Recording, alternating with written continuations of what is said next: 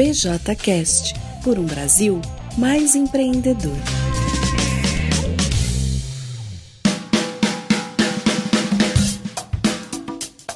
Oi, pessoal.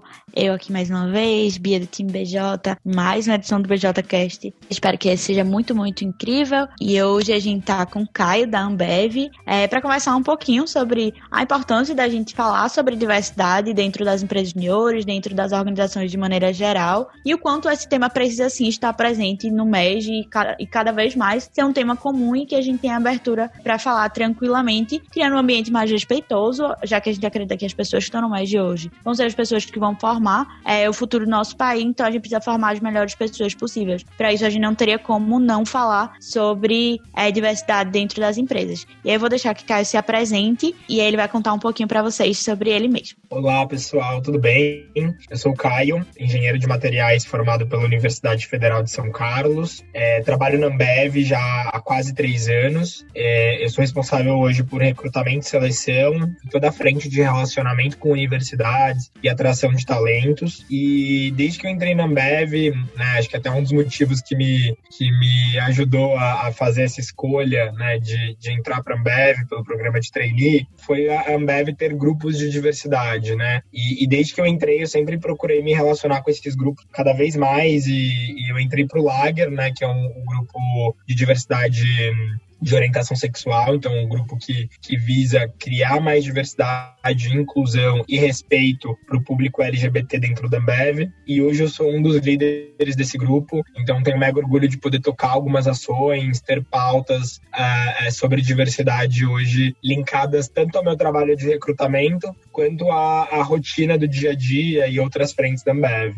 Boa. É um prazer muito grande te receber aqui. É, espero que a conversa seja bem produtiva. E aí, para começar, eu acho que é o primeiro ponto que é importante a gente discutir, porque é importante a gente ter empresas mais diversas e, e qual o benefício da gente ter empresas com a maior diversidade entre as pessoas. Legal. Primeiro, eu acho que diversidade é um tema super importante de ser discutido, porque quando a gente olha para nossa sociedade, a gente é uma sociedade diversa, né? É, o ser humano é diferente. A gente passou da época de colocar as pessoas em caixinhas e, e generalizar, né? Então a gente vai, vai para um, uma direção cada vez mais de personalizar e customizar. Então, as pessoas são diferentes, elas precisam ser enxergadas de maneira diferente. E quando a gente fala de empresas, né, e de vantagens, igual você me perguntou, né, de benefícios, para mim é, isso tem ficado mais claro cada vez mais com o passar do tempo, né? É, tem vários estudos que mostram é, um pouquinho sobre como isso alavanca performance né, das, das, empresas. Então tem um estudo da McKinsey que é bem legal, que ele saiu em 2015, é um artigo que chama Why Diversity Matters, e ele traz falando um pouquinho de empresas que têm diversidade de gênero têm 15% mais probabilidade de ter performance financeira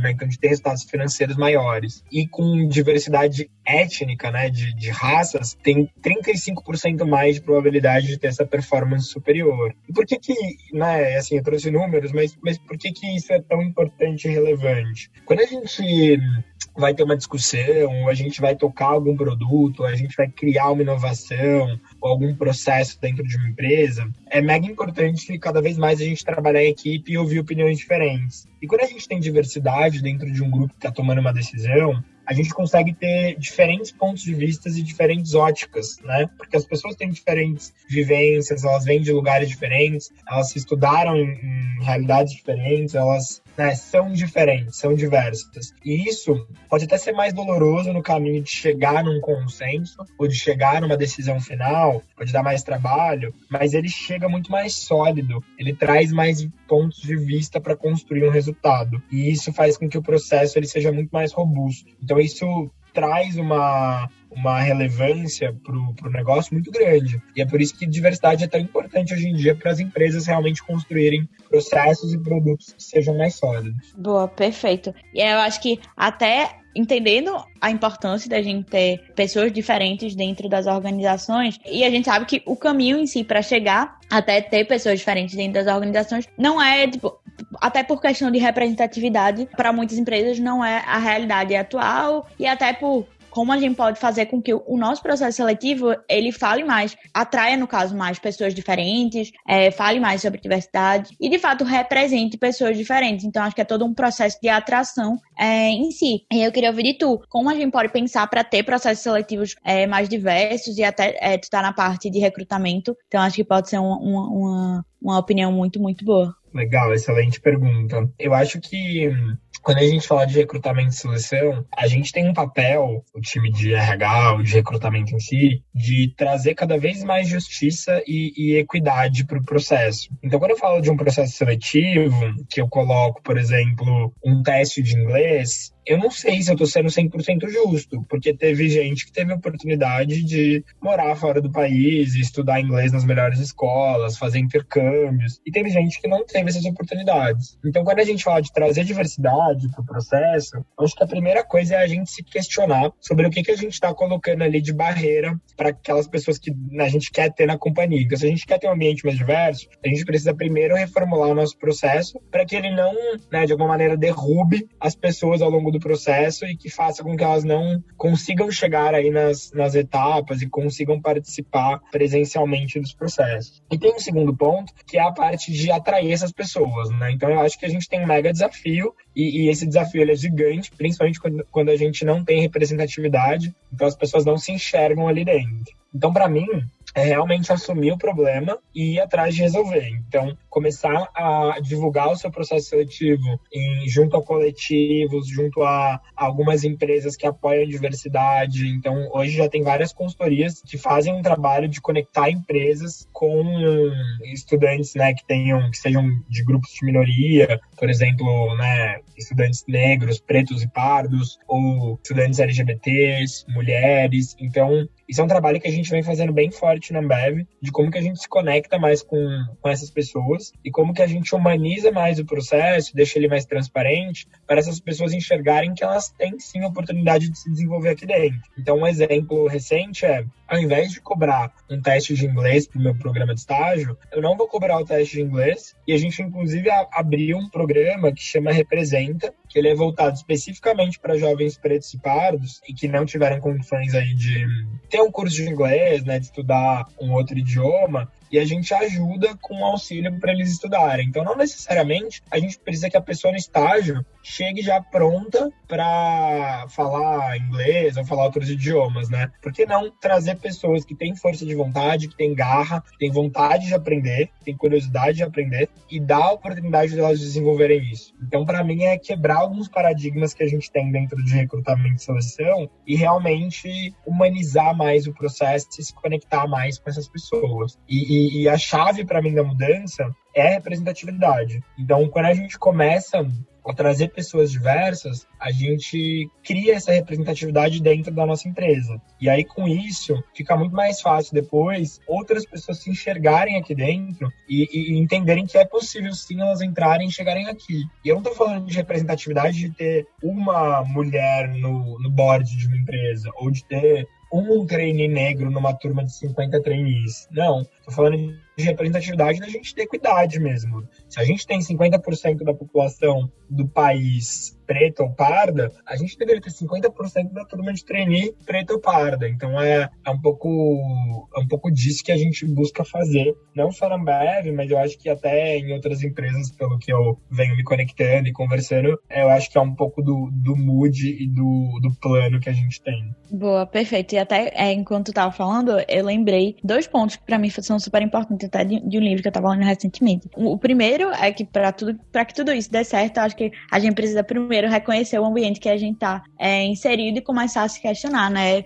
Por que a gente não tem é, maior diversidade entre as pessoas? E não é só porque a gente não tem, é tipo olhar, beleza, a gente, se a gente precisa ter mais mulheres dentro de em cargos de liderança, quantas vezes a gente já olhou e, e e analisou percentualmente quantas mulheres tem. Então, acho que o primeiro passo é a gente começar a se questionar sobre coisas simples, sobre coisas simples não, sobre o contexto que a gente está inserido. E aí, um outro ponto que tu tocou que para mim é super importante é quando a gente fala sobre é, incluir grupos que são atualmente minorias e, é, e, a gente ouve que, ah, não, existe uma pessoa é, preta tentando o meu processo seletivo. Isso é muito, é, tipo, como se uma pessoa ela já representasse é, a gente mudar completamente a diversidade. Acho que eles até dão o um nome de é, a, a pessoa única, alguma coisa assim. É que isso, de fato, fato não é representatividade, né? Isso é a gente olhar e, e, pensar que só aquela pessoa já representa todo mundo, quando de fato isso não, não, não faz é, sentido, porque existem várias outras pessoas que precisam sim estar representadas e precisam não só estar representadas, mas elas precisam estar participando de processos e de, de organizações de maneira geral. E aí acho que, que super importante é, os pontos que tu levantou. E aí olhando para até para o contexto que a gente tem agora, é, a gente vê que o MED em si ainda não, não tem uma diversidade tão grande, e é isso,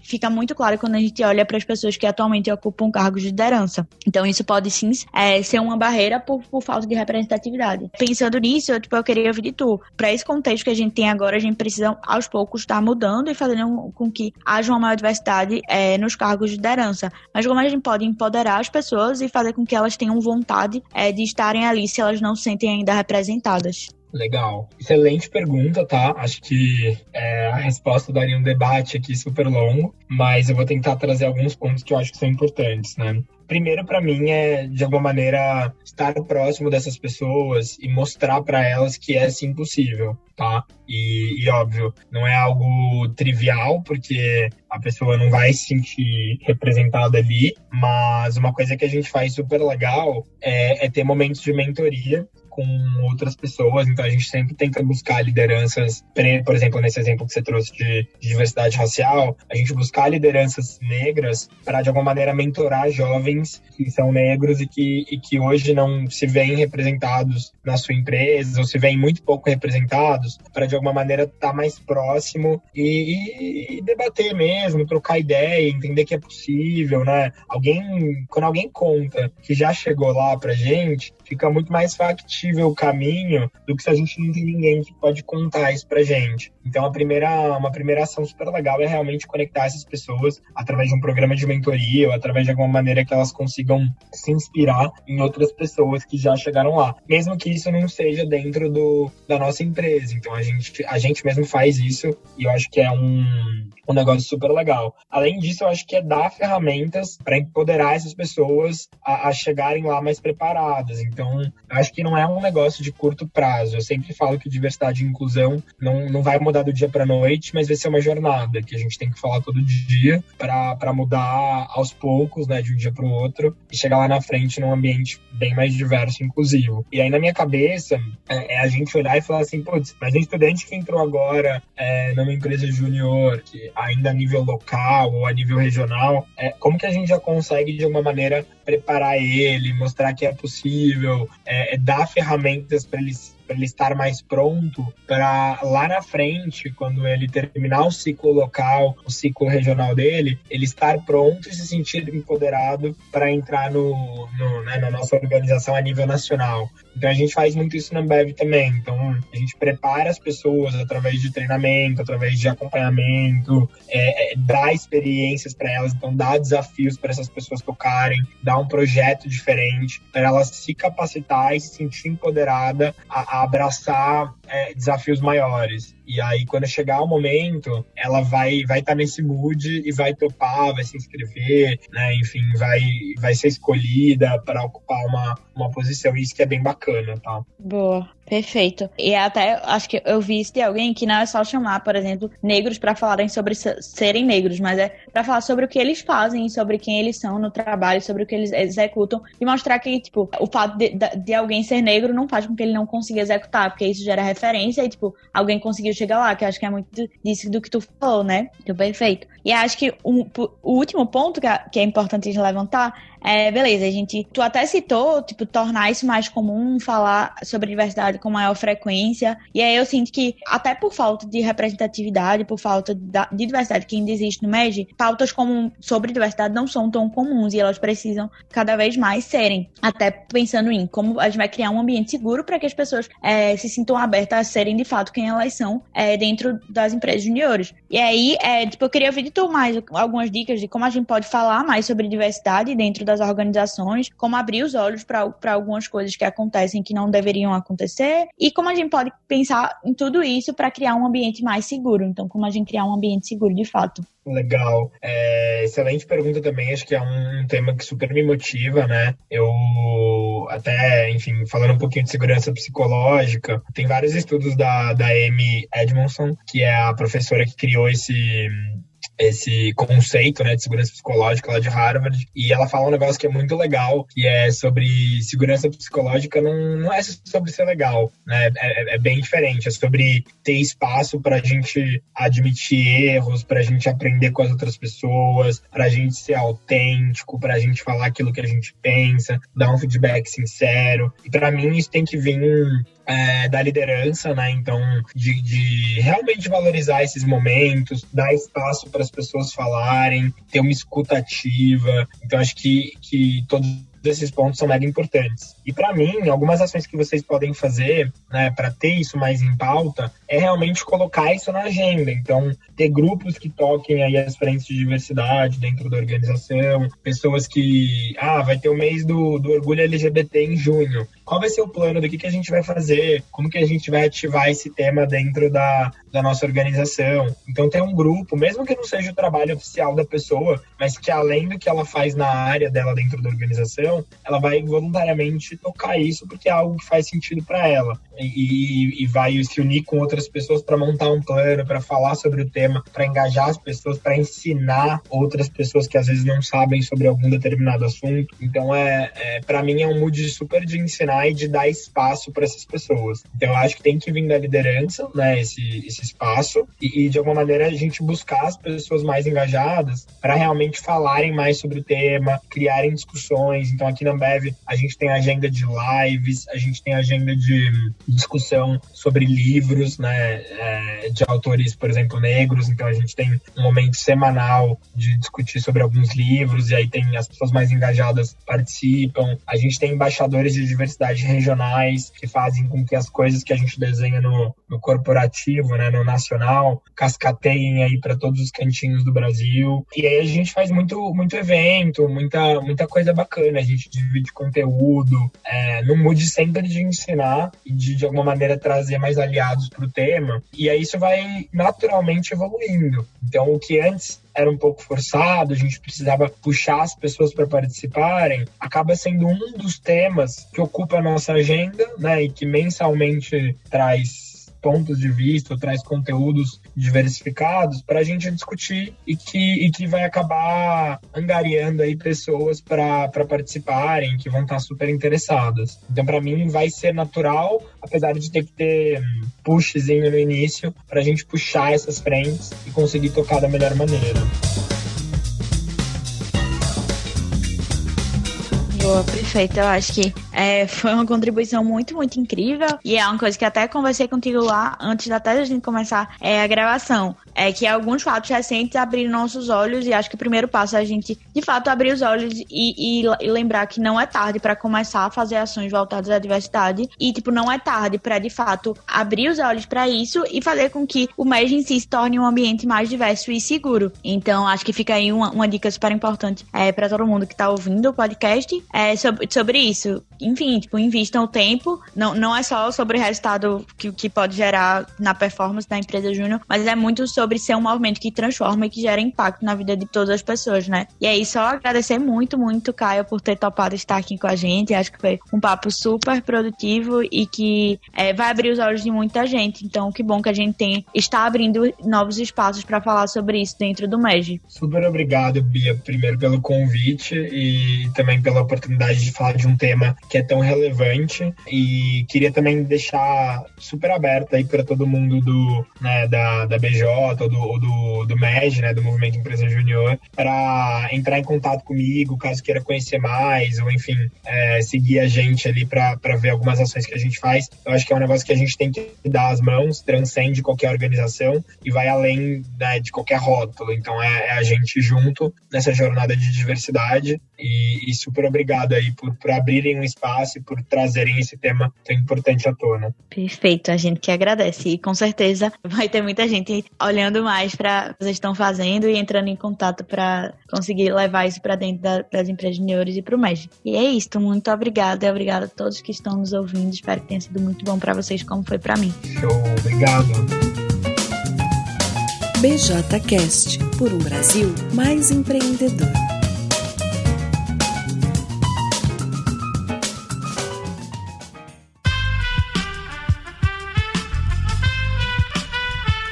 Esse podcast foi editado por Aerolitos Edição Inteligente.